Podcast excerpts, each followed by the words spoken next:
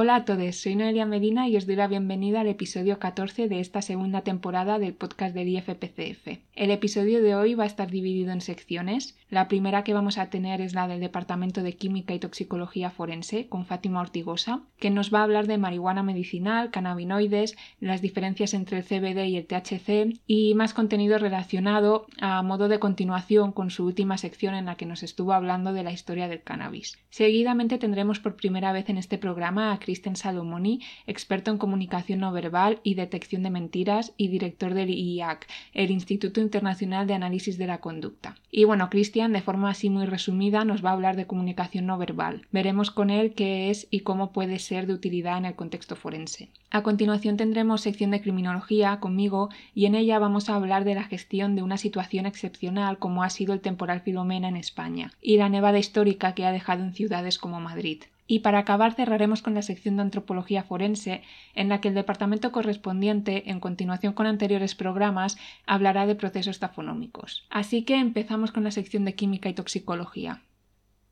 Hola a todos, hoy os vengo a hablar desde mi departamento de Química y Toxicología Forense, de nuevo del cannabis, pero en este caso de las diferencias que hay entre el CBD y el THC, que seguro que eh, a muchos os puede sonar de oídas o tengáis algo de más idea, pero también iba a hablaros de qué relación tiene eh, estas diferentes alcaloides eh, con mm, el fin terapéutico, es decir, con lo que es la marihuana medicinal, ¿no?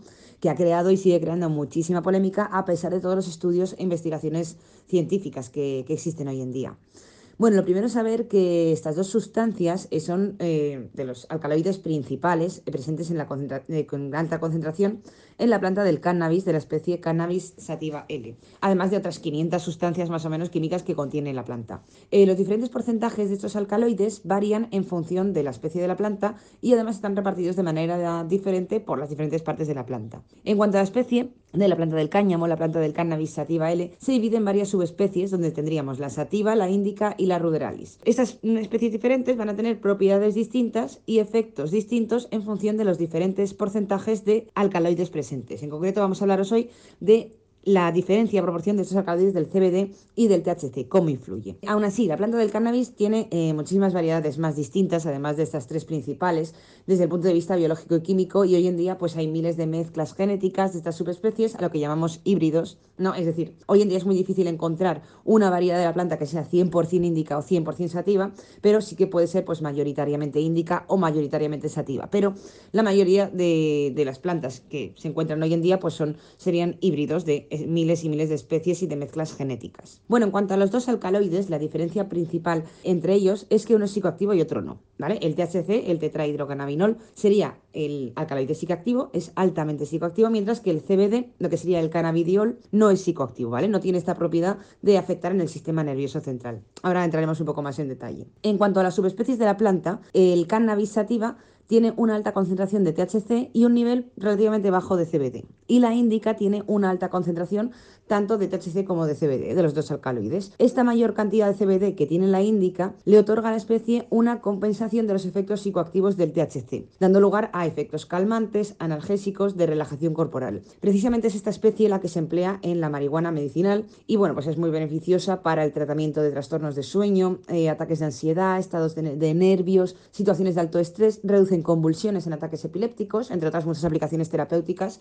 de las que, desde las que os voy a hablar a continuación. Esta combinación de efectos de ambos alcaloides eh, se llama sinergia química y en el caso concreto de los cannabinoides se llama efecto séquito, ¿vale? O sea, la sinergia química sería el efecto conjunto y la compensación de dos sustancias diferentes que actúan eh, a la par, en este caso del THC y del CBD.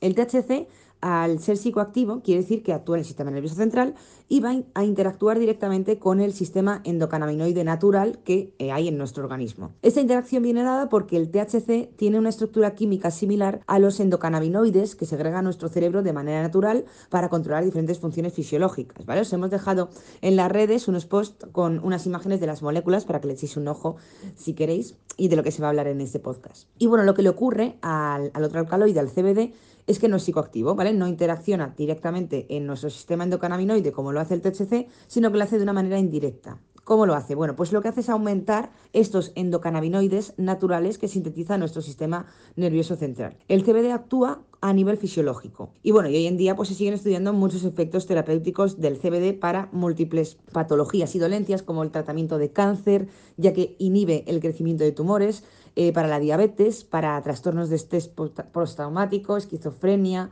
eh, como antipsicóticos, se utiliza también epilepsia, artritis y dolores musculares o en enfermedades cardiovasculares incluso. Además, al no ser una sustancia psicoactiva, pues su venta es completamente legal y se comercializa en gotas y bueno, se pueden encontrar en muchos estancos o en algunas tiendas especializadas, pero completamente legal porque no es una sustancia psicoactiva. Desde el punto de vista terapéutico, eh, el CBD se puede consumir de esta manera aislada, ¿no? En estos productos en gotas que yo os digo que se venden y que son completamente legales, o se puede consumir de manera conjunta con el THC, lo que sería en el cannabis, ¿no? La marihuana medicinal, ¿no? Que en este aspecto ya pues la legalidad de su uso viene determinada por la ley de cada país, como bueno, estuvimos comentando un poco este tema en el podcast anterior, ¿no? En algunos países es completamente legal su uso y se receta en determinados casos y en otros países pues sigue siendo ilegal, aunque es cierto que bueno, cada vez son más los que los que apoyan este uso del cannabis medicinal por la cantidad de investigaciones científicas y nuevos desarrollos que se siguen haciendo hoy en día y que demuestran la eficacia y todos los beneficios que tiene. En ese aspecto de esta investigación en el cannabis medicinal estamos avanzando muy rápido y bueno, yo personalmente pienso que en unos años eh, más países se unirán a legalizar este uso del cannabis medicinal.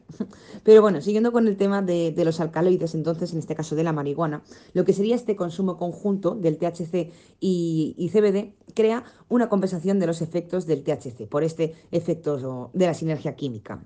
El CBD puede mitigar los efectos negativos psicoactivos del THC, como pueden ser la paranoia, pérdida de memoria, ¿no? con esta sinergia que crean ambos, y esta combinación de efectos. Una mayor proporción de CBD va a inducir efectos que sean más lúcidos, mientras que un mayor nivel de THC potenciará la psicoactividad. De esta manera, lo que hace el THC es con el CBD, perdona, es contrarrestar algunos de los efectos psicoactivos del THC. En cuanto al cannabis medicinal, bueno, eh, la marihuana se ha empleado con este uso terapéutico desde la antigüedad por muchísimas culturas del mundo, como estuve comentando en el podcast anterior de la historia del cannabis, pero desde su prohibición y clasificación como droga de abuso, pues ha visto muy restringido este uso, aunque ya os digo, actualmente sus usos medicinales se siguen investigando y cada vez son más, y de entre sus beneficios, avalados por la ciencia, destacarían. En el cerebro disminuiría la ansiedad, mejora el apetito, estabilidad de ánimo o disminuye síntomas depresivos. En los pulmones produce broncodilatación y disminuye ataques de asma. En el colon disminuye los síntomas de las enfermedades inflamatorias intestinales, enfermedad de Cor, eh, colitis ulcerosa o disminuye también el colon irritable. En huesos aumenta la densidad ósea, disminuye el riesgo de osteoporosis y eh, aumenta el tiempo de cicatrización de los huesos además. En cuanto al páncreas, aumenta la liberación de insulina cuando es necesario y siendo promisora del tratamiento de diabetes, como he comentado. En los órganos reproductores también afecta, en dosis bajas, eh, aumenta el deseo sexual y la libido y en el sistema inmune disminuye las respuestas equivocadas de este sistema inmune de autoinmunidad. En los músculos además también disminuye espasmos musculares, mejora el metabolismo de los azúcares y eh, el cuerpo pues reacciona mejor al final a la insulina, ¿no? Este conjunto de actuación que tiene en, eh, también en el hígado y en el tejido adiposo. Y bueno, ¿por qué tiene toda esta capacidad de actuar a tantos niveles distintos en el organismo, ¿no? Como acabamos de comentar así un poco la lista. Bueno, pues la explicación viene por, por dos factores. La primera es lo que hemos comentado del CBD como alcaloide no psicoactivo, que actúa a nivel fisiológico, y la segunda vendría determinada por la interacción del THC en este sistema endocannabinoide que hemos comentado. En este sistema hay dos tipos de receptores, que son el CB1 y el CB2. Y el THC interactúa directamente con ellos por su similitud estructural con los endocannabinoides naturales del cerebro. Pero la clave está en que estos receptores no solo se incluyen en el cerebro, no solamente están en el sistema nervioso central, sino que están distribuidos ampliamente por el organismo. Se encuentran en los pulmones, se encuentran en el sistema cardiovascular, se encuentran en nuestro sistema inmune, en bazo y nódulos linfáticos, en nuestros músculos y huesos o en los órganos encargados de la absorción de nutrientes en el tracto gastrointestinal, entre otros. Entonces, esta distribución tan grande de, este, de estos receptores, en concreto también del CB1, que es el que interacciona con el THC, hace que eh, pueda afectar a distintos niveles del organismo y no solo de manera psicoactiva, como en el sistema nervioso central, ¿no? como sería el caso de otras drogas de abuso. De esta forma, los usos de la marihuana medicinal pues, son muy amplios, ¿no? como los que hemos estado comentando, actúan a diferentes niveles eh, del organismo y pueden emplearse pues, con diferentes fines terapéuticos en patologías muy diferentes. Eh, se puede utilizar como analgésico y antiinflamatorio para dolores menstruales, problemas intestinales, en caso de esclerosis múltiple se receta mucho también. En tratamientos para la anorexia, porque tiene una acción en este tracto eh, gastrointestinal que provoca eh, pues una mayor absorción de la glucosa, haciendo que aumente el apetito, ¿no? Por este efecto que al final es que aumente el apetito, pues se trata mucho para este padecimiento de, casos de anorexia. Además, esta también es la razón, así como por curiosidad, de la tendencia que se tiene a ingerir eh, alimentos dulces bajo los efectos del cannabis, porque nuestros niveles de glucosa bajan. Eh, se absorbe antes en sangre. Bueno, también ayuda a sobrellevar el dolor psicológico asociado a experiencias traumáticas o depresiones o para dolores de, origen neuropático como migrañas o tratamientos de epilepsia e incluso en algunos casos de autismo eh, también se ha llegado a recomendar. Ahora sí, bueno, este fin terapéutico, eh, como he comentado, pues no está del todo autorizado en muchos países a pesar de la cantidad de estudios científicos que hay de ello. Y, bueno, pero poco a poco pues se sigue avanzando más. Yo creo que en unos años pues serán más países los que se unan a, utilizar este, este cannabis medicinal con este fin terapéutico. Bueno, espero que os haya gustado esta información y que sobre todo os haya acercado un poco más a entender lo que son los usos del cannabis medicinal para que, bueno, poco a poco vayan desapareciendo eh, tanta polémica y tantos estigmas que hay con, con, este tema. Y nada, pues por último recordaros que, que toda esta información así como los estudios más profundos que se realizan en toxicología forense de diferentes intoxicaciones de drogas de abuso, dosis, efectos, extracciones a partir de sus plantas naturales. Os lo contamos en el curso de Química Forense y Toxicología del Instituto de Formación Profesional de Ciencias Forenses. Os animo a no perderos los siguientes podcasts, donde, bueno, pues yo por mi parte os hablaré de más aspectos y curiosidades de la química o de la toxicología. Un saludo a todos. Y le damos paso a Kristen Salomoni. Pero antes, como es la primera vez que lo tenemos con nosotros, dejadme daros un par de datos sobre su currículum y así lo conocéis un poquito más. Cristian es licenciado en Ciencias Políticas y Relaciones Internacionales por la Universidad de Milán. Posteriormente, en la Universidad Autónoma de Barcelona cursó el posgrado en Criminalística, Infoanálisis y Técnicas Avanzadas en Ciencias Forenses, y el máster en Criminalística, Consejero Forense, Inteligencia Criminal y Policía Científica. Además, se perfeccionó con un máster en Ciencias Policiales por la Universidad de Alcalá de Henares y, siendo experto en comunicación no verbal y detección de mentiras, sus conocimientos le llevaron a ser nombrado vicepresidente de ACOMBE, la única asociación oficial de expertos en comunicación no verbal. Es profesor en varias universidades e institutos de negocios e imparte clases e investiga temas sobre política, comunicación, psicología, ciencias sociales y criminología. Participa asiduamente con medios de comunicación nacionales e internacionales donde colabora con secciones sobre comunicación no verbal, como por ejemplo la sección Sin decir ni pío en Radio Nacional o Guío la Masquera en la 7. Es columnista del Wall Street International y de Código Nuevo. Y bueno, como he dicho antes, actualmente es director del IIAC, que por cierto tiene nueva cuenta de Instagram, los podéis encontrar como arroba WIAC Institute y nos va a hablar de, comunicación no verbal, ¿no? Hoy. Hola, ¿qué tal estáis? Gracias Noelia por invitarme a este podcast del IFPCF. Es para mí un honor poder colaborar con vosotros y sobre todo hablar de algo que me apasiona mucho, que es la comunicación no verbal. Desde luego, seguramente nuestros oyentes habrán escuchado lo que es comunicación no verbal porque es un término muy de moda. Se oye mucho de comunicación no verbal en la televisión. Seguro que habéis leído algo sobre comunicación no verbal, porque también hay muchos libros en las librerías donde se puede entender lo que es comunicación no verbal. Pero quiero explicar un poco cómo trabajamos esta comunicación no verbal, cómo la trabajamos desde ACOMBE, que es la Asociación de analistas expertos en comunicación no verbal y cómo la trabajamos en el instituto donde soy director, el, el IAC, el Instituto Internacional de Análisis de la Conducta. ¿Cómo trabajamos la comunicación no verbal? Bueno, primeramente la trabajamos de una manera científica. Nada de lo que voy a decir ahora ni lo que digo durante mi vida profesional es algo que me lo invento yo. Eh, todo lo que aplicamos eh, gracias a la comunicación no verbal viene de las mejores investigaciones sobre psicología, criminología, ingeniería de la conducta humana. Investigaciones científicas que salen de las mejores universidades, de los mejores equipos de investigación sobre la conducta, el comportamiento humano. Lo digo porque muchas veces cuando se habla de comunicación no verbal eh, se entran en falsos mitos como lo de mirar a la derecha está mintiendo, lo de mirar a la izquierda es que dice la verdad, si me rasco la nariz estoy mintiendo, todo este rollo un poco pseudocientífico que la verdad hay investigaciones científicas que dicen todo lo contrario. No, la mirada no es, una, no es un indicador eh, real, concluyente de mentiras. Lo digo porque es muy importante diferenciar pues, lo que es comunicación no verbal eh, con las pseudociencias, porque Hoy en día la comunicación no verbal está en los tribunales, hay peritajes en comunicación no verbal. Yo mismo escribo peritajes en comunicación no verbal para clientes, eh, para que sea utilizado como prueba en un juicio. Dicho esto, para mí la importancia de explicar que la comunicación no verbal, si analizada bien, si analizada científicamente, es una herramienta importantísima, importantísima y potentísima, no solo para nuestra vida profesional, que ahora veremos, pero sino también para nuestra vida personal. ¿Cuántas veces nos ha pasado que a lo mejor alguien durante una discusión nos dice, no me he enfadado por lo que has dicho, sino por cómo me lo has dicho? Haciendo referencia, desde luego, a la comunicación no verbal. A lo mejor durante esa conversación hemos hablado con un tono de voz más alto, hemos hecho un gesto como este dedo índice apuntando a la persona, hemos hinchado el, pecho, entonces aludimos a lo que es la comunicación no verbal muchas veces en nuestra vida, eh, nuestra vida personal.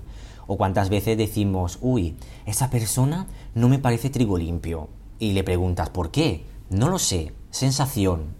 Bueno, esa sensación, ese sexto sentido, muchas veces es comunicación no verbal, porque a lo mejor esa persona que ha entrado en el metro ves que ocupa una distancia demasiado cercana y tú dices, esa persona es un ladrón. Entonces la comunicación no verbal en nuestra vida personal es importantísima. Pensar que somos seres que somos vistos antes que escuchados. Entonces siempre comunicamos y siempre comunicamos con la gente, con nuestra familia, con nuestra pareja. Entonces la comunicación no verbal en temas, en temas de cómo mejorar nuestra vida personal tiene un impacto importantísimo pero también en nuestra vida profesional. De hecho, yo digo siempre que la comunicación no verbal está en todo y es de todos, porque no hay ninguna profesión, ninguna profesión que no utilice la comunicación no verbal. Pensarlo. A lo mejor hay profesiones que utilizan menos o más comunicación no verbal, pero todos utilizan la comunicación no verbal. Con comunicación no verbal me refiero a ese lenguaje silencioso pero que nunca se calla.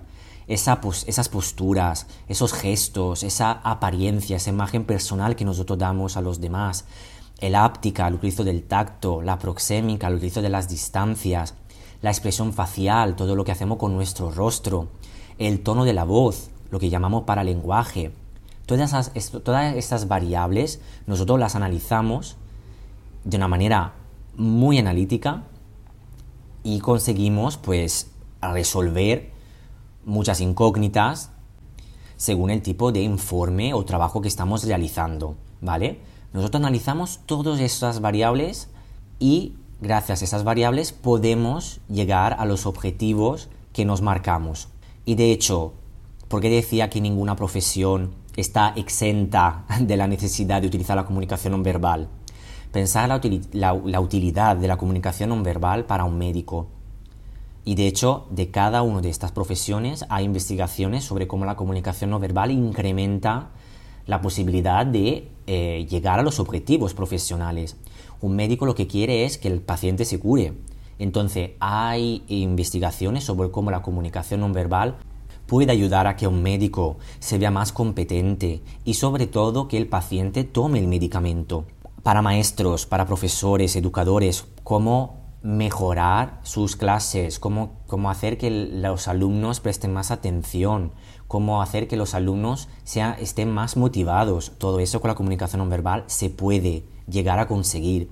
Y luego, bueno, a vendedores para vender mejor sus productos, psicólogos, em, profesionales como em, detectives privados, criminólogos, bueno, los policías un poco por... Eh, por eh, fama, ¿no? La comunicación no verbal se ve mucho en los interrogatorios, pero también es útil para cualquier trabajo rutinario por la calle, ¿no? Eh, si un policía trabaja a pie de calle, también se ve la comunicación no verbal.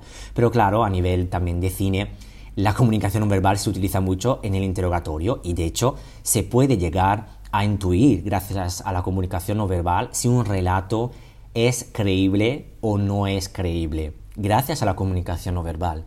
Porque de una cosa estamos segurísimos, que el ser humano se comunica de manera diferente si un evento, si un hecho lo ha vivido, si tiene una información o si no la tiene y se la está inventando. Su cuerpo, su, su cuerpo y sus palabras serán de una manera si de verdad ha vivido un evento. Y su cuerpo y sus palabras serán de otra manera si ese evento se lo está inventando, si esa información nos la está intentando colar y es mentira.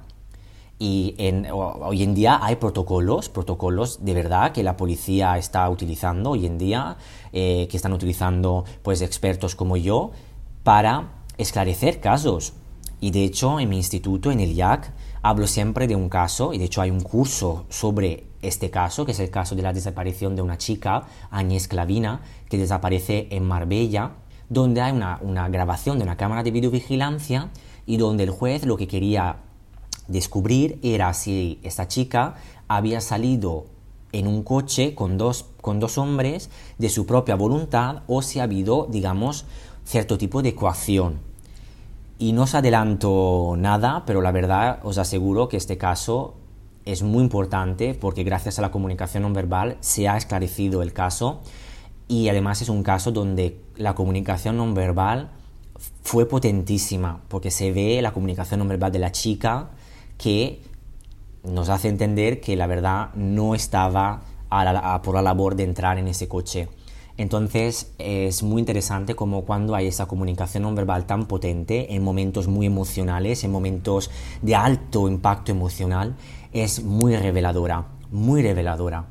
Y de hecho, por eso se trabaja en todos los ámbitos, en ámbito de la política, en ámbito de la política no solo es elegir el color de la corbata durante una campaña electoral, sino que es mucho más para ganar votos, para transmitir todos esos valores de un partido. O sea, se trabaja muchísimo la comunicación no verbal.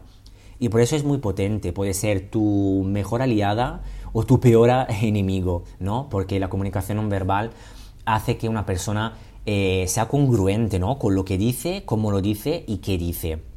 Y por eso todas esas incongruencias son bastante llamativas, ¿no? Cuando la comunicación no verbal va por un lado y la verbal va por otro. Siempre nos decantamos por la no verbal. ¿Pero por qué? Porque la comunicación no verbal es como más auténtica, mucho más, es mucho más rápida. Pensarlo, nosotros hemos nacido como especie utilizando la comunicación no verbal. El lenguaje llegó en otro momento. El lenguaje se desarrolló más tarde gracias pues al desarrollo del cerebro, pero al principio era la comunicación no verbal la que manda. Por eso trabajamos muchísimo las emociones. Trabajamos muchísimo las, emociones a nivel de comunicación no verbal. Porque gracias al estudio de las emociones con la comunicación no verbal podemos llegar a intuir cómo se está sintiendo una persona. Y te digo ya que no es poca cosa saber qué está sintiendo una persona en un momento concreto. Porque, por ejemplo, delante de la desaparición o la pérdida irreparable de un ser querido, la persona tendría que sentir tristeza. Y por eso esas madres que hacen llamamientos públicos a que vuelva el hijo o la hija y luego se descubre pues que fueron ellos las asesinas. ¿Qué pasa allí? Pues analizamos si esa tristeza es una tristeza de verdad entonces, claro, eso lo hacemos gracias a la comunicación no verbal, a todas esas herramientas científicas que nos hacen, eh, nos ayudan y ayudan las herramientas más ortodoxas como que se utilizan en la investigación criminal para esclarecer un caso. Os aseguro que cuando la comunicación no verbal sale es muy potente y por eso digo siempre que además en ámbito forense es muy importante porque está en todas las partes ¿no? de un proceso de investigación criminal. Antes de cometer un crimen, es importante que criminólogos, psicólogos, educadores y policías entiendan cómo funciona el crimen, cómo por ejemplo los atracadores deciden y eligen su blanco, porque la comunicación no verbal es determinante, porque ellos buscan la persona que va más lenta de la manada, ¿no? Entonces la persona que transmite una comunicación no verbal más de sumisión. Entonces, claro, se ha demostrado además con investigaciones de cómo los atacadores miraban la comunicación no verbal de sus víctimas, ¿no? Y también durante el crimen, propiamente dicho. Y por eso policías, criminalistas, detectives, periodistas de investigación utilizan la comunicación no verbal para saber qué pregunta, qué pregunta hacer a ese individuo, a ese sospechoso, para ver bueno, cómo se está comportando. Y sobre todo, y aquí yo soy, mm, soy muy pesado en ese sentido, o sea, no solo ver la comunicación no verbal, sino propiciar esa comunicación no verbal haciendo preguntas activas, siendo agente activo para descubrir si esta persona está mintiendo, ¿no? Entonces, hacerle caer en, eh, en un engaño emocional para, para ver si efectivamente esta persona tiene alguna información. Y os aseguro que hay muchas cosas que todo el ser humano es universal porque tenemos siete emociones básicas que aparecen en, a todo el mundo. Son emociones que se han quedado en nuestra historia filogenética porque han sido muy importantes para nuestra vida, como la tristeza, la alegría, el asco, el miedo. Entonces, esas emociones nosotros las estudiamos porque son muy importantes para entender la situación. Y además, después de que se haya cometido un crimen, pues trabajadores sociales, médicos, psicólogos, funcionarios de prisiones utilizan la comunicación no verbal para, bueno, para reinsertar a las personas, para saber, mm, para ayudar a las víctimas, para esclarecer casos que estaban cerrados. O sea, la importancia de la comunicación no verbal en, eh, en ámbito forense es básica, es importantísima. Es ese plus que ayuda a la investigación criminal. Y os aseguro que la verdad la comunicación no verbal ha sido muy útil para esclarecer varios casos. No es la prueba estrella como el ADN, pero la verdad que te puede, digamos, ayudar a que salten las alarmas según qué tipo de cosas, ¿no?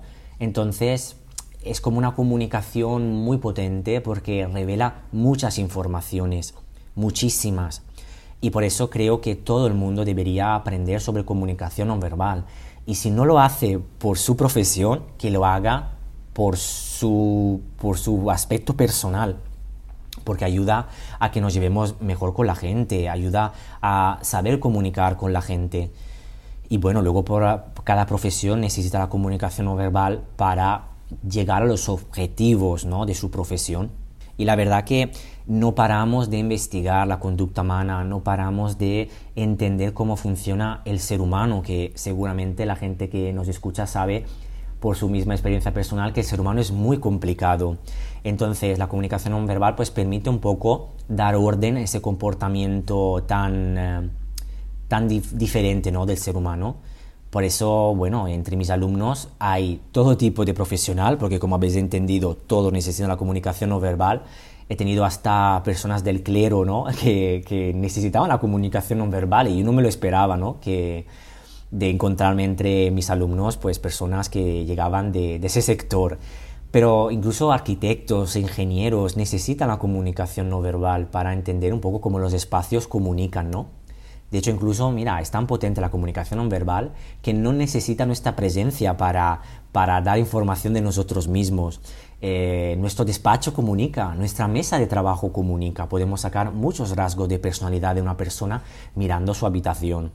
Entonces, la verdad que la comunicación no verbal se aplica a todos los ámbitos, a todos como cómo educar mejor a tus hijos según su personalidad, cómo conocer la personalidad de tu cliente para poder venderle un producto en, condiciones, ¿no? Porque no le puedes vender un producto de igual manera a un extrovertido que a un introvertido y gracias a la comunicación no verbal puedes entender qué personalidad tiene tu cliente. Y lo mismo, un policía necesita entender esa comunicación no verbal para hacer las preguntas correctas no solo, repito, en el interrogatorio, no todos los policías hacen interrogatorios, pero todos los policías sí que trabajan con la ciudadanía. Entonces, pues saber en qué momento hay que ayudar a la gente, en qué momento hay peligro. entonces esto, gracias a la comunicación no verbal, se puede, se puede saber.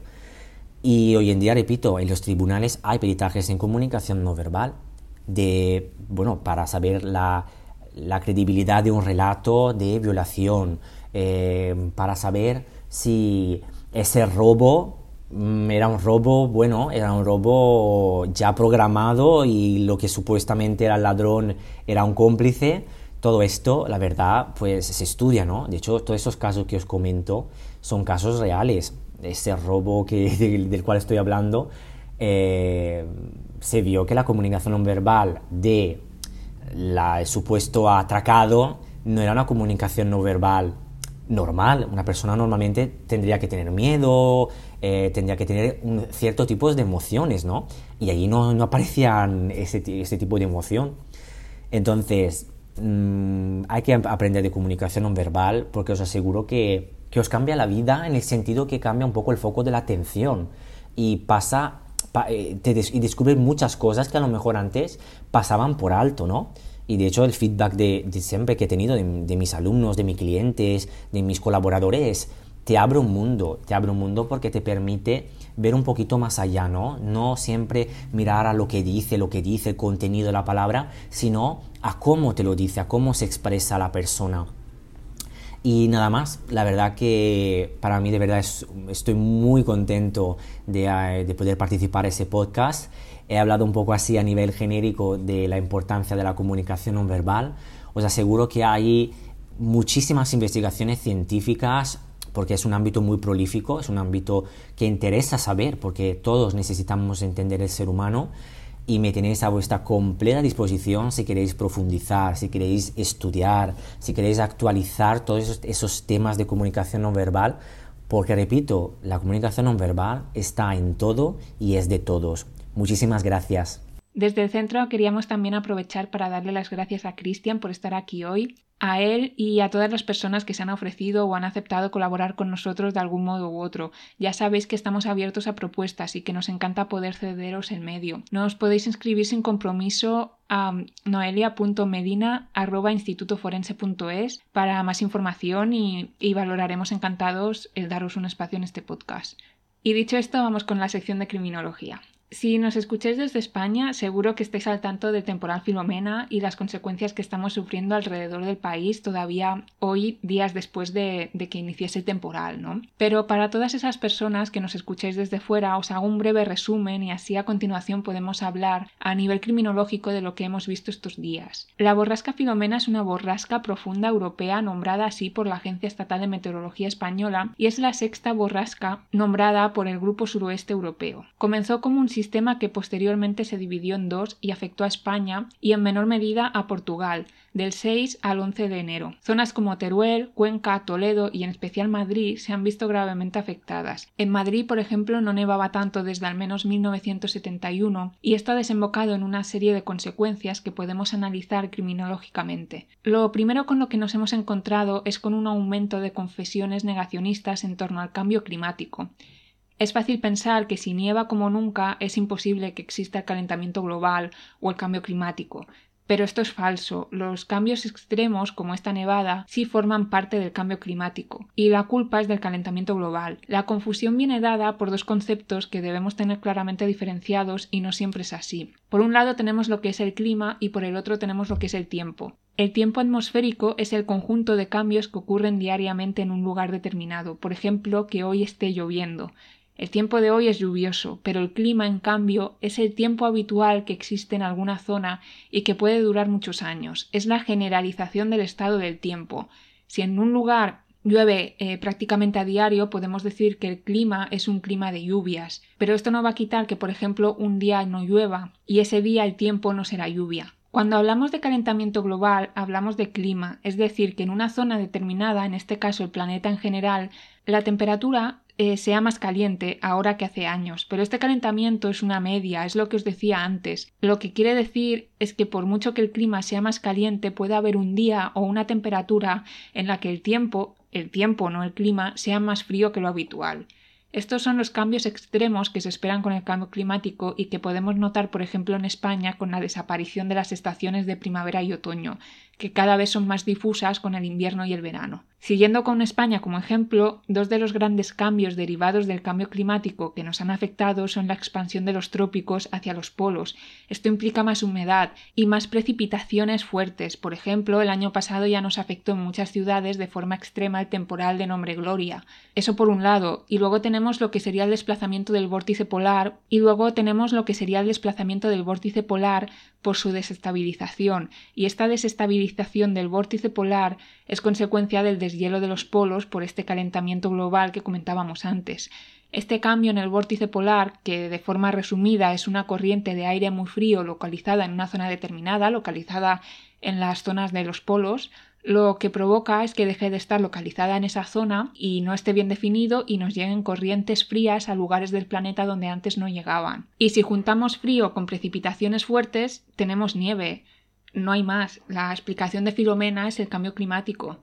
Pero bueno, tampoco voy a centrarme mucho en la meteorología hoy, que no es mi campo, ni el cambio climático, que ya estuvimos hablando de él hace poco en el programa 8 de esta temporada concretamente. Y bueno, lo que quería comentar hoy es cómo debemos gestionar este negacionismo, ya sea sobre el cambio climático, el COVID o similares. Por ejemplo, también, tampoco voy a entrar al tema, pero también a raíz de las grandes nevadas de estos días han aparecido negacionistas de la nieve, personas que creen que, la nieve que ha caído no es real y que es plástico y que es un invento del gobierno o de otras organizaciones. Por el simple hecho que si compactas nieve e intentas quemarla con un mechero, esta nieve no se deshace. Y esto tiene una explicación científica en la que tampoco vamos a entrar, pero si os interesa el tema, eh, esto sucede por una sublimación. Pero bueno, lo que no debemos hacer en definitiva, es dar voz a estos negacionistas, porque de esta manera lo que estaríamos ubicando es el negacionismo al mismo nivel que el conocimiento científico, como una posición válida cuando no es así. Es decir, no podemos hacer debates a favor o en contra porque no hablamos de una opinión o de una ideología, hablamos de conocimiento científico, como he comentado antes, y el que es negacionista al final es por falta de información y como tal no debemos posicionarlo como un experto porque le falta esta información. Para que lo entendáis fácil es como si hiciésemos un debate hoy en día sobre si la Tierra es plana o es redonda. El problema con el cambio climático es que es un concepto que aún no está tan asimilado en la población y en parte esto es culpa de la forma en la que informamos sobre él, de cómo tratan el tema los medios. Debemos dejar de generar debates, como decía, y empezar a informar en condiciones con ideas claras. Pero aquí entra en juego otro problema que suele sonar un poco conspiranoico, pero que tenemos datos sobre ello, ¿no? Y no podemos dejar de lado. Y es un problema del que ya estuvimos hablando en el episodio 8 y que es la censura del tema que hacen las grandes multinacionales causantes de la contaminación, deforestación, etc a estas multinacionales, las cuales suelen financiar las grandes compañías de medios de comunicación, no les interesa que la población sea consciente del cambio climático, para que puedan seguir generando dinero y, por ejemplo, se tiene constancia de estudios científicos que niegan X, ya sea temas de cambio climático, nutrición o lo que sea, y si analizamos quién ha financiado este estudio, nos encontramos en que mm, es una multinacional que sorprendentemente, entre comillas, sale beneficiada de estos datos. Aquí hay mucha relación también con lo que conocemos como el greenwashing. Pero bueno, esto ya también es otro tema que por no desviarme lo dejo aquí aparcado para otro episodio, pero siempre hay que tener en cuenta eh, a quién beneficia ¿no? el hecho de que haya negacionistas sobre X tema. Y la nevada no solo nos ha traído negacionistas, también una serie de situaciones como las siguientes. Por ejemplo, nos encontramos con personas sin hogar al borde de la hipotermia en las calles. ¿Y qué podemos hacer ¿no? para colaborar ante esta situación? Eh, no cuesta nada a nivel personal informarse en tu zona determinada de alguna asociación, albergue o algún espacio destinado a la ayuda de estas personas. Por ejemplo, en Madrid se habilitaron estaciones de tren y, y con esta información podemos hacer dos cosas. Llevar a estos lugares comida, mantas, hacer donativos y, y, lo más importante, informar de la situación a las personas sin un hogar que podamos, las personas sin hogar que nos encontremos en nuestro día a día. Estas personas habitualmente no tienen teléfonos móviles, ni acceso a Internet, ni a un televisor o, en definitiva, a cualquier medio donde puedan informarse sobre dónde ir en una situación extrema ni las condiciones de la misma. No saben si es una nevada de un día, de una semana o lo que se viene, eh, o en definitiva lo que se viene, ¿no? A continuación, por lo tanto, la comunicación debe ser de boca a boca y los voluntarios de las asociaciones no siempre tienen el tiempo o la posibilidad de llegar a todos, ¿no? Por lo que cualquier ayuda es buena. Un simple aviso del tipo a una persona sin hogar, ¿no? Del tipo, la nevada va a durar tres días. Eh, puedes ir a X estación donde te van a dar mantas, te van a dejar pasar la noche y te van a dar comida les puede salvar la vida y también así evitamos que se saturen los hospitales, porque estaremos evitando hipotermias, ¿no? Casos de hipotermias y accidentes en la nieve que pueden saturar estos servicios médicos y es algo muy importante más en situaciones de pandemia. Cuanto menos personas haya en la calle, eh, mucho mejor. Porque también otro de los peligros de estar en la calle que hemos visto estos días es la caída de árboles, cornisas, avalanchas de nieve de los tejados y similares. Hay que tener presente que el diseño urbanístico de Madrid, por ejemplo, no está pensado para la nieve y no sabemos cuánto va a aguantar y por ello debemos ayudar también limpiando azoteas y balcones cuando la nieve está blanda antes de que se hiele. Si cada uno hace lo que puede, ¿no? vaciando su, su balcón, su azotea, al final estamos colaborando a que haya menos accidentes en la calle y, se saturen menos los hospitales, ¿no? Como decía. Y otros consejos que os pueden ser útiles si os veis en esta situación, porque también es lo que comentábamos, el cambio climático nos va a traer más situaciones extremas similares en un futuro. Esta no va a ser la, seguramente esta no va a ser la última nevada fuerte que veamos en España, ni en otros lugares del mundo donde habitualmente no nevaba. Y bueno, otros de los consejos, así como decía, que hemos estado viendo para para estos días y que a veces no siempre recordamos, ¿no? Porque no es algo que hagamos a diario, es usar, por ejemplo, alcohol para descongelar cerraduras o llenar bañeras o barreños de agua, porque si se hielan las tuberías nos quedamos sin ella. Tener conservas de verduras en casa por si el corte de carreteras impide la llegada de suministros y también sobre todo liberarse lo que decía antes de la nieve blanda. Entradas y eh, o sea hay que liberar los balcones pero también liberarse las entradas y las salidas de puertas y ventanas cuando aún esta nieve no está helada. Os puede venir de una tarde el quedaros encerrados en vuestra propia casa. Y el tema coche también es complejo. Estos días hemos visto mucha colaboración ciudadana de personas con 4x4 que eran prácticamente los únicos vehículos que funcionaban, ¿no? Aparte de, de, los vehículos especiales de la unidad militar de emergencia o de los vehículos de los bomberos, etcétera, eran esto, ¿no? Eran los 4x4 y se han creado diferentes redes por redes sociales o, o, por aplicaciones como Telegram en la que personas que tenían estos 4x4 se ofrecían a llevar tanto personas que necesitasen ir a hospitales por alguna emergencia médica como trabajadores de hospitales o trabajadores imprescindibles que se habían quedado aislados y no podían acudir a su puesto de trabajo. Esto criminológicamente por un lado está perfecto, o sea, el hecho de que haya colaboración ciudadana y que nos sepamos organizar en comunidad para ayudarnos los unos a los otros e intentemos eh, cierto modo liberar a los servicios oficiales, ¿no? Por decirlo de algún modo, mm, quitarle trabajo lo que serían bomberos y tal. Pero por otro lado también hay que ser conscientes de lo que uno podemos hacer y hasta qué punto podemos ayudar para no convertirnos en una carga más para, para, el sistema. O sea, si tú puedes llevar a una persona en coche de un lugar a otro, llévala, pero si tienes seguridad que esto no va a hacer que te quedes tú aislado en otro sitio, ¿no? O que eh, tu coche se caiga por, por algún sitio que que al final de más problemas, ¿no? Por ejemplo, hemos visto casos de coches que han saturado eh, carreteras determinadas y que luego los servicios de emergencia no ha podido liberar esta carretera en condiciones y ha retrasado más lo que sería el proceso de vuelta a la normalidad. Así que en definitiva el resumen sería ayudar todo lo que se pueda, pero siguiendo las indicaciones de, especialistas, las indicaciones de los bomberos, de la UME y de médicos, ¿no? Y al final ir con un poco de ojo de ayudar, pero tampoco molestar.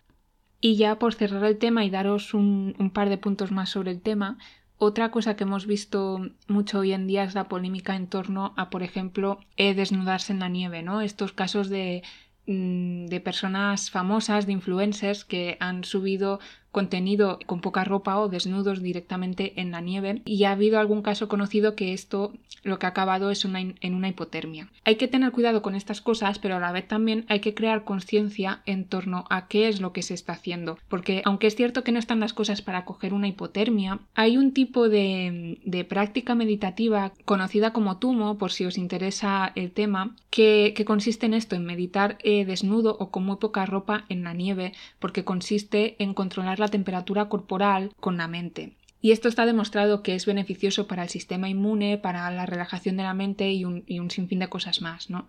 Pero para hacer esto hay que saber hacerlo, hay que tener una base en ello. Y muchas de las personas que han salido a hacerlo estos días y que lo han publicado en redes tienen esta base. Han meditado en otras ocasiones han hecho baños fríos, están, digamos, que tienen el cuerpo acostumbrado a, ello en mayor o menor medida. Y digamos que estas personas no son un peligro como tal, ¿no? Pero sí que es un peligro las personas que los toman como ejemplo sin conocer el entrenamiento que hay detrás de estas prácticas y deciden hacerlo eh, simplemente por tener una fotografía de ello, ¿no? Por el simple hecho de tal ha hecho tal, pues yo también. Y esto se soluciona creando conciencia sobre qué es realmente lo, que se está haciendo, ¿no? Y tener el cuidado que ya hemos comentado alguna vez de qué es lo que se publica en redes y sobre todo cómo se publica en redes y nunca olvidar qué tipo de público tienes. Y luego un poco en la línea de, del tema de las hipotermias y de estar desnudo en la nieve, también hemos visto un gran movimiento de personas que se han puesto a jugar en la nieve. Hemos visto la Puerta del Sol, la cual en fin de año estuvo totalmente vacía, ahora la hemos visto llena de personas bailando, jugando, haciendo peleas de nieve sin apenas distancia, ¿no? Mucha aglomeración de personas y haciendo actividades que al final son peligrosas, porque la nieve al final conlleva resbalones, caídas malas, eh, y lo que hemos comentado antes, ¿no? El tema de la caída de, las de la nieve de las cornisas o de los árboles incluso. Y en definitiva, al final todo se resume en tener conciencia de cómo puede afectar al resto lo que tú estás haciendo y qué vas a conseguir con ello. Y tenemos que entender que, por ejemplo, hay diferencia entre jugar con la nieve en el jardín de tu casa y jugar con la nieve en una plaza en el centro de la ciudad con eh, cientos de personas en medio de una pandemia con los hospitales y las UCIs saturados. Y aquí vuelve a entrar en juego algo que hemos comentado antes y es la gestión que hacen los medios de comunicación de estas situaciones. Porque si desde los medios de comunicación lo que se pide a la ciudadanía es quedarse en casa, se prohíbe, entre comillas, aunque no oficialmente, el salir a la calle, esto lo que provoca muchas veces es más ganas de hacerlo, ¿no? Más ganas de salir a la calle y de disfrutar más cuando, cuando venimos de un año muy duro, ¿no? Pero lo que hay que intentar es apelar a la, a la conciencia ciudadana e intentar hacer entender a las personas que realmente eh, hay un límite, ¿no? Dada la situación que estamos viviendo. Más que prohibir, educar antes que prohibir. Y bueno, con esto ya le doy paso a la sección de antropología y arqueología física y forense para cerrar el podcast. Buenas tardes y bienvenidos de nuevo al podcast. Vamos a hablar hoy de los procesos deposicionales, de la tafonomía, es decir, todo lo que ocurre después de la muerte del individuo. Y el último día lo que estuvimos viendo es la clasificación un poco más general ¿vale? De los procesos tafonómicos, antes de poder entrar en, detalle propiamente dicho. Lo que vamos a ver hoy va a ser mm, cómo se aplica esta clasificación en función del medio en el que se hayan recuperado los individuos.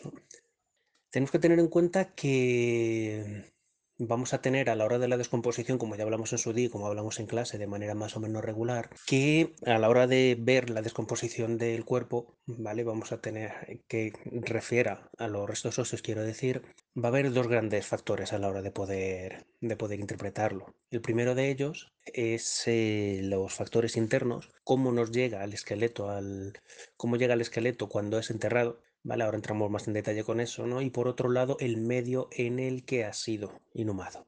Con cómo llega al medio, quiero decir, eh, una persona que disponga de osteoporosis, un niño pequeño, ¿no? Que los huesos todavía no terminan de estar formados, una persona con una, eh, que haya recibido una, eh, una, muerte violenta y tenga el cuerpo fracturado, ¿vale? El esqueleto fracturado, pues va a suponer una descomposición aparentemente más rápida que aquellos que, tengan los huesos más o menos sanos. Quiero decir, cuanto más deteriorado esté un hueso antes de ser aplicados los procesos tafonómicos, más fácil va a ser que le afecten en, mayoría, incluso llegando a hacer que éste lleguen a desaparecer. ¿no? por ejemplo, que un hueso fracturado en un suelo muy ácido hace que el hueso desaparezca antes que si el hueso estuviera completo, porque las esquirlas van a desaparecer antes en condiciones normales.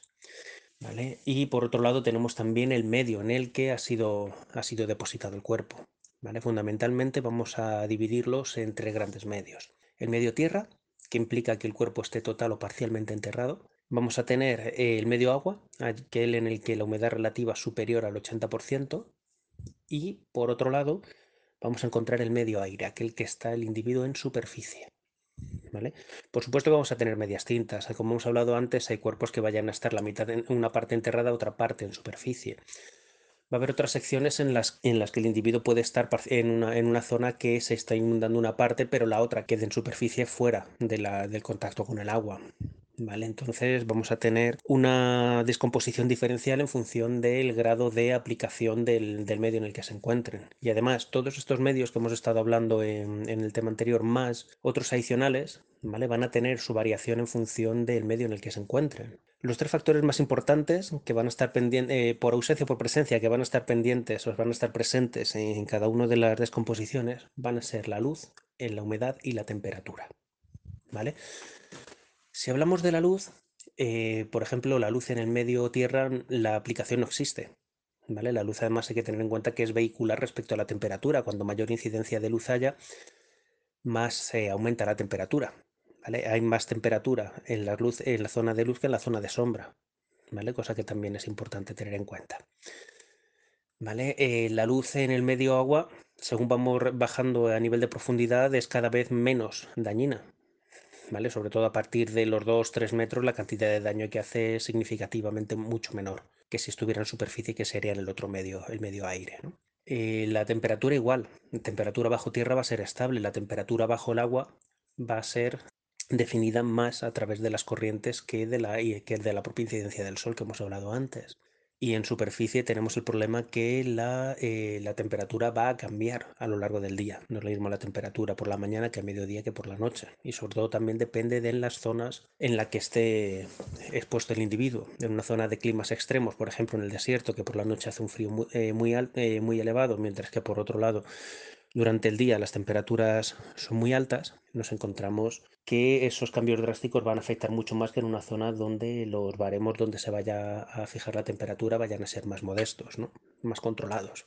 Entonces con la humedad va a ocurrir igual, ¿vale? Eh, va a ser el medio en el que se... Em, el medio agua va a ser aquel que evidentemente va a tener la mayor humedad relativa, ¿vale? Pero hay humedad en, la, tierra y hay humedad en, el aire, ¿no?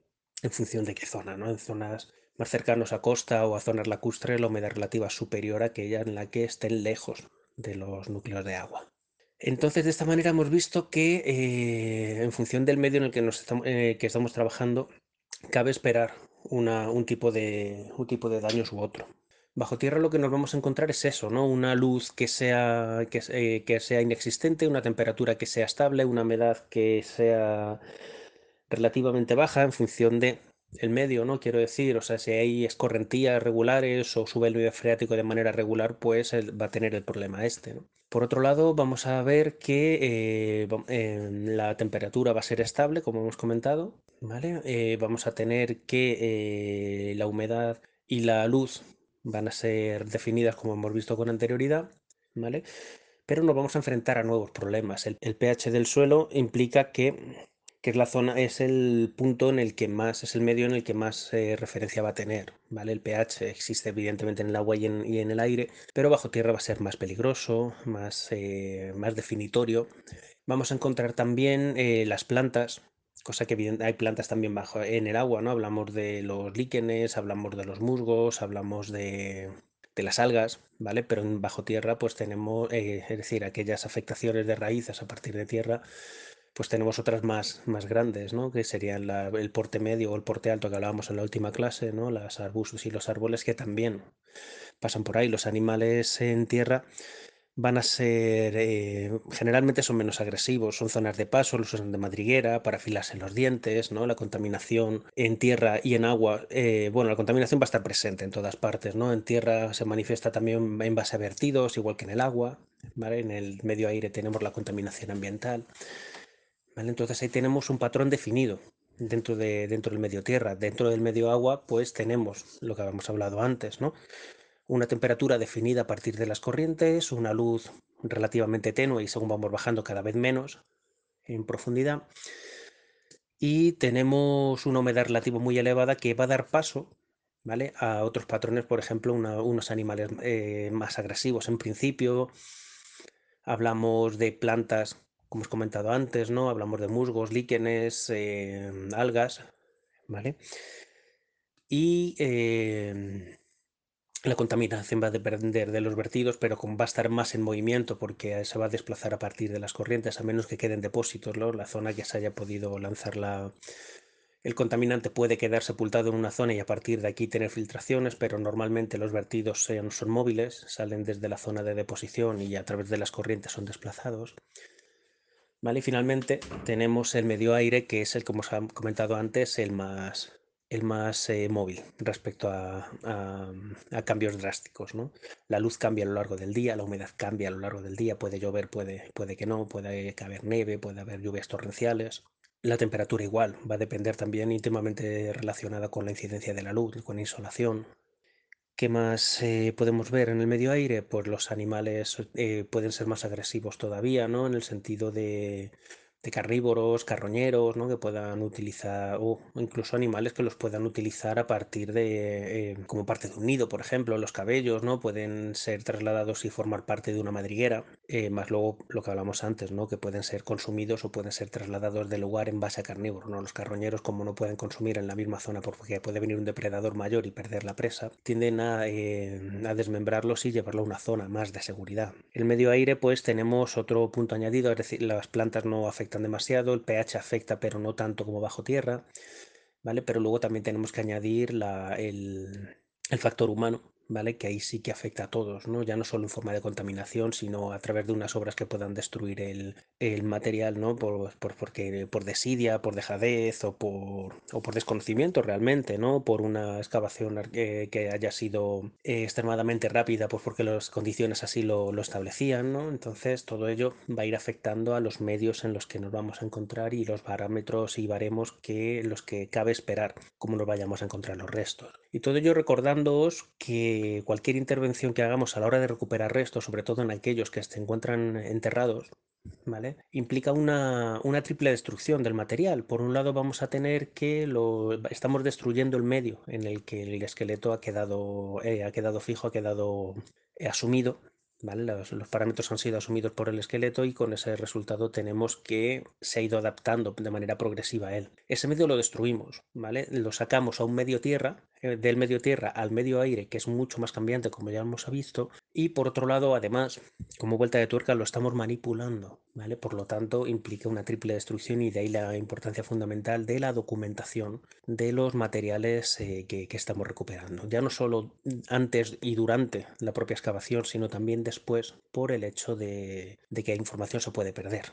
¿Vale? Cuanto más, eh, más seguridad vayas a tener respecto a eh, después poder defender ese caso pues, después a la hora de, presentar documentación, pues tanto mejor va a ir para la resolución del mismo. ¿De acuerdo? Bueno, pues en, la siguiente, en el siguiente podcast, si todo sale bien, hablaremos sobre un caso en el que hemos participado, un caso mediático en el que hemos participado estas últimas semanas. Si no, ¿vale? En función de, de cuando salga al aire el, reportaje. Si no sale el reportaje todavía por el motivo que fuera, ¿vale? continuaremos con el tema y la siguiente clase haremos, en la siguiente, el siguiente podcast hablaremos muy sucintamente de los medios aire, dentro del medio aire sobre todo, ¿no? Pero bueno, vamos a hablar de todos los medios, de los, de aquellos parámetros que vayan a estar fijados en base a luz, a temperatura y a humedad. Y con esto terminamos el programa de hoy. Si tenéis alguna duda, ya sea de esto último o de cualquier tema tratado anteriormente, nos la podéis hacer llegar mediante nuestras redes sociales. Nos encontraréis como arroba IFPCF en Instagram y Twitter y como Instituto de Formación Profesional en Ciencias Forenses en Facebook. De igual manera podéis contactarnos mediante los mails del profesorado que tenéis disponibles en los planes docentes en nuestra web www.institutoforense.net. El mío, como he comentado antes, es noelia.medina.institutoforense.es por si si lo necesitáis para cualquier cosa y nos podéis contactar también en el teléfono gratuito más 34 por ser un teléfono de España 980 20 86. Desde el centro les deseamos una feliz semana y volvemos el lunes que viene.